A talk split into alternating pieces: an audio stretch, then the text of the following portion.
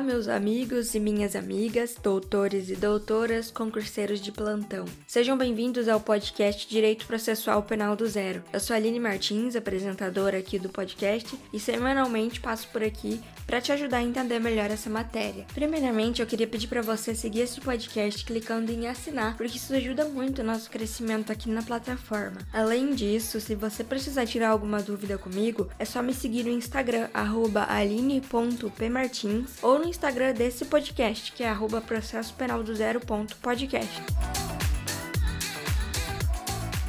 Nessa fase das nossas aulas, nós iremos estudar as medidas cautelares pessoais, ou também chamada de medidas coativas pessoais. Dentro dessas medidas, nós temos as prisões cautelares e as medidas cautelares diversas da prisão.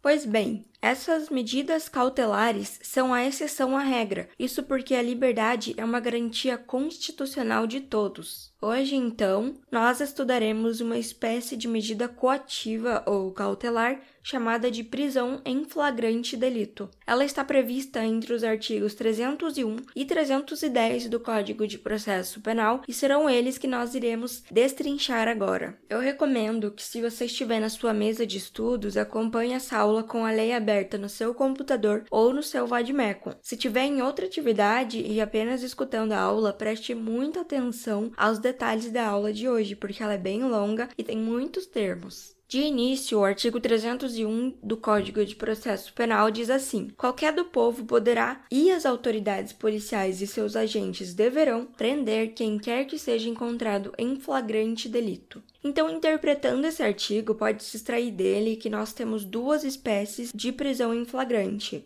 A respeito, o professor Guilherme de Souza Nucci explica do seguinte modo: a primeira é o flagrante facultativo, quando qualquer pessoa comum realiza a prisão em exercício da sua cidadania. E o segundo é o flagrante obrigatório, quando é imposto o dever à autoridade competente e aos seus agentes no estrito cumprimento do dever legal para quem devem cumprir com a ordem em até 24 horas, se possível. Essas são as espécies de flagrante delito para quem está prendendo. Lembrem-se bem disso, guardem essa informação.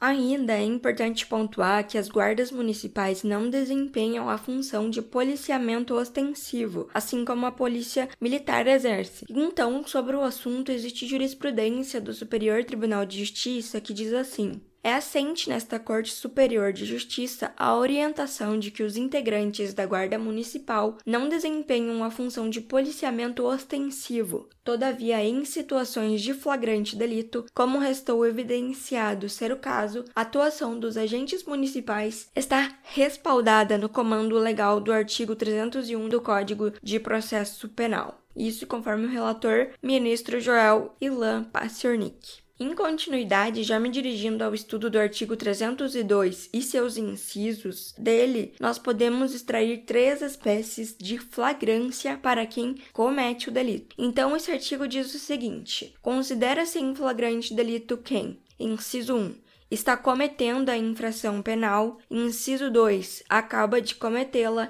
inciso 3, é perseguido logo após pela autoridade, pelo ofendido ou por qualquer pessoa em situação que faça presumir ser o autor da infração, e inciso 4, é encontrado logo depois com instrumentos, armas, objetos ou papéis que façam presumir ser ele o autor da infração. Pois bem, preste atenção agora porque cada espécie de flagrante pode ter muitos nomes diferentes que caem na sua prova. Os incisos 1 e 2 tratam de uma espécie que pode ser nomeada de quatro formas diferentes.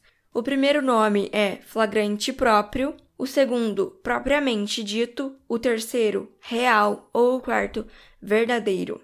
Estes são os quatro nomes do flagrante que encontra-se no inciso 1 e 2. Essa espécie de flagrante é caracterizada quando o imputado está cometendo a infração penal ou acaba de cometê-la. Nessas situações, então, pode ocorrer a prisão em flagrante facultativa ou a prisão em flagrante obrigatória. O inciso 3 trata de outra espécie de flagrância que pode ser nomeada de três formas diferentes flagrante impróprio, flagrante irreal ou quase flagrante. Essa espécie de flagrante é caracterizada quando o imputado é perseguido logo após onde há uma presunção de que ele cometeu aquele crime, também podendo ocorrer a prisão em flagrante facultativa ou obrigatória. Já o inciso quarto nos traz uma espécie de flagrância que pode também ser nomeada de três formas diferentes, sendo elas o flagrante presumido, ficto ou assimilado. Essa espécie é caracterizada quando o imputado é encontrado logo depois com instrumentos como, por exemplo, armas, objetos ou papéis que façam presumir ser ele o autor do delito. Inclusive, se ocorrer a prisão em flagrante facultativa e a prisão em flagrante obrigatória. Pessoal, dito isso, é muito comum existir dúvidas sobre como diferenciar o flagrante impróprio do presumido. Bom, a expressão logo após, referente às situações de flagrante impróprio, significa que a perseguição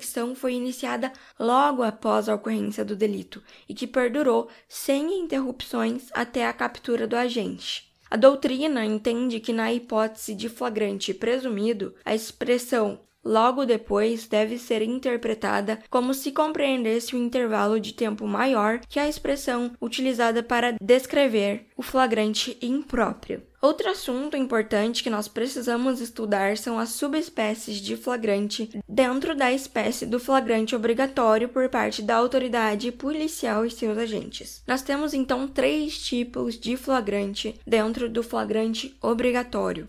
O primeiro é o flagrante esperado, onde a autoridade policial, já sabendo que um delito pode vir a ocorrer em certo local e em determinado horário, se dirige até esse lugar, efetuando a prisão em flagrante quando esse delito se concretizar. O segundo é o flagrante esperado, esse tipo de flagrante, preste bem atenção, é ilegal, porque nele existe uma provocação da autoridade policial para que o imputado cometa o delito. Além disso, a súmula 145 do Supremo Tribunal Federal é quem determina essa proibição, dizendo assim: não há crime quando a preparação do flagrante pela polícia torna impossível a sua consumação. A explicação para isso está no fato de que quando a pessoa provoca a situação de flagrante, o crime se torna impossível de ser cometido. Isso conforme o artigo 17 do Código Penal, que diz assim: não se pune a tentativa quando por ineficácia absoluta do meio ou por absoluta impropriedade do objeto é impossível consumar-se o crime. O autor, Guilherme de Souza Nucci, diz o seguinte sobre isso.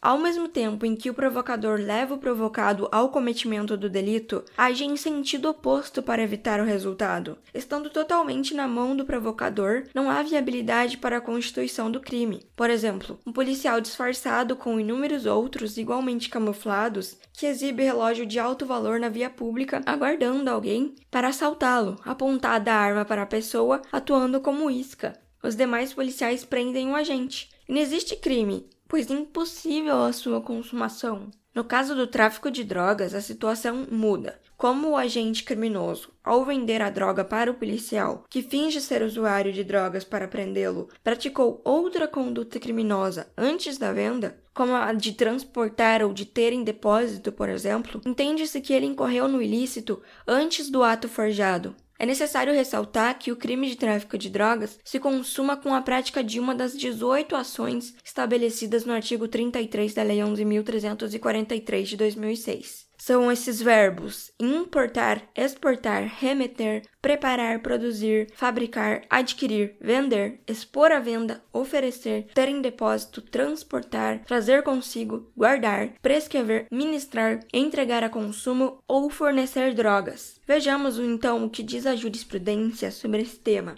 O delito de tráfico de entorpecente consuma-se com a prática de qualquer uma das 18 ações identificadas no núcleo do tipo, todas de natureza permanente que, quando pré-existentes à atuação policial, legitimam a prisão em flagrante, sem que se possa falar em flagrante forjado ou preparado. A terceira é a ação controlada ou flagrante prorrogado, também chamado de flagrante postergado ou flagrante diferido, e por último ainda de flagrante estratégico. A peculiaridade dele é que sempre será necessário o envolvimento do Poder Judiciário. Esse flagrante obrigatório está previsto nas leis especiais, como a 12.850 de 2013 e a 11.343 de 2006. Então, A peculiaridade é que necessita de uma autorização dada por lei para que a autoridade policial prenda retardamente o agente para que se chegue a mais provas ou mais pessoas. Na Lei 12.850 de 2013, chamada Lei de Organização Criminosa, nós temos o artigo 8 que diz que consiste a ação controlada em retardar a intervenção policial ou administrativa relativa à ação praticada por organização criminosa ou a ela vinculada desde que mantida sob observação e acompanhamento para que a medida legal se concretize no momento mais eficaz a formação de provas e obtenção de informações. Então, nesse caso, a participação do Poder Judiciário consiste em uma prévia comunicação da autoridade policial ao juiz competente, que, se for necessário, estabelecerá limites. Já na Lei 11.343 de 2006, a chamada Lei de Drogas, nós temos, no artigo 53, inciso 2, que em qualquer fase da persecução criminal relativa aos crimes previstos nessa lei são permitidos, além dos previstos em lei, mediante autorização judicial e ouvido o Ministério Público, os seguintes procedimentos investigatórios, que diz no artigo 2 a não autuação policial sobre os portadores de drogas, seus precursores químicos ou outros produtos utilizados em sua produção que se encontrem no território brasileiro com a finalidade de identificar e responsabilizar maior número de integrantes de operações de tráfico e distribuição, sem prejuízo da ação penal cabível. A ação do Poder Judiciário, então, no caso da lei de drogas, consiste em uma autorização judicial, onde, sem autorização do juiz, não será permitida a prisão em flagrante prorrogada. Quando preso o imputado, será lavrado o auto de prisão em flagrante. No entanto, o artigo 69 da Lei 9099 de 1995 determina que o auto de prisão em flagrante pode ser substituído por termo circunstanciado de ocorrência. Ele diz assim: a autoridade policial que tomar conhecimento da ocorrência lavrará termo circunstanciado e o encaminhará imediatamente ao juízo, com o autor do fato e a vítima providenciando-se as requisições dos exames periciais necessários. Parágrafo único. Ao autor do fato que, após a lavratura do termo, for imediatamente encaminhado ao juizado ou assumir o compromisso de a ele comparecer, não se imporá prisão em flagrante, nem se exigirá fiança. Para encerrar o tema, os últimos pontos importantes que eu gostaria de comentar são que, em seguida a essa prisão em flagrante e a elaboração do auto de prisão em flagrante, é necessária a comunicação dessa prisão à autoridade judiciária, porque existe um prazo de 24 horas para que essa comunicação seja feita, onde a partir dessa comunicação, a autoridade judiciária verificará através da audiência de custódia, se as exigências legais foram observadas em todas as etapas dessa prisão. De acordo com o artigo 310, inciso 1 do Código de Processo Penal, o juiz pode concluir que a prisão foi ilegal, devendo determinar o seu relaxamento. Então, se alguma questão fala em relaxamento, pode ser porque a prisão foi ilegal. Dentre os requisitos do artigo 312 do Código de Processo Penal, o juiz deve determinar a conversão da prisão em flagrante em prisão preventiva, como está descrito no artigo 310, inciso 2 do Código de Processo Penal. Ou seja, a prisão em flagrante sempre deve ser convertida para alguma outra prisão. Ela não pode se prolongar no tempo como prisão em flagrante. Quando o juiz entende que não está diante de nenhuma das hipóteses mencionadas, ele deve conceder liberdade provisória ao agente, se pautando pelo descrito no artigo 310, inciso 3 e nos parágrafos 1 e 2 deste mesmo artigo. Pessoal, essa foi a aula de hoje. Eu espero que você tenha gostado e que tenha sido útil ao seu aprendizado. Um abraço e até a semana que vem.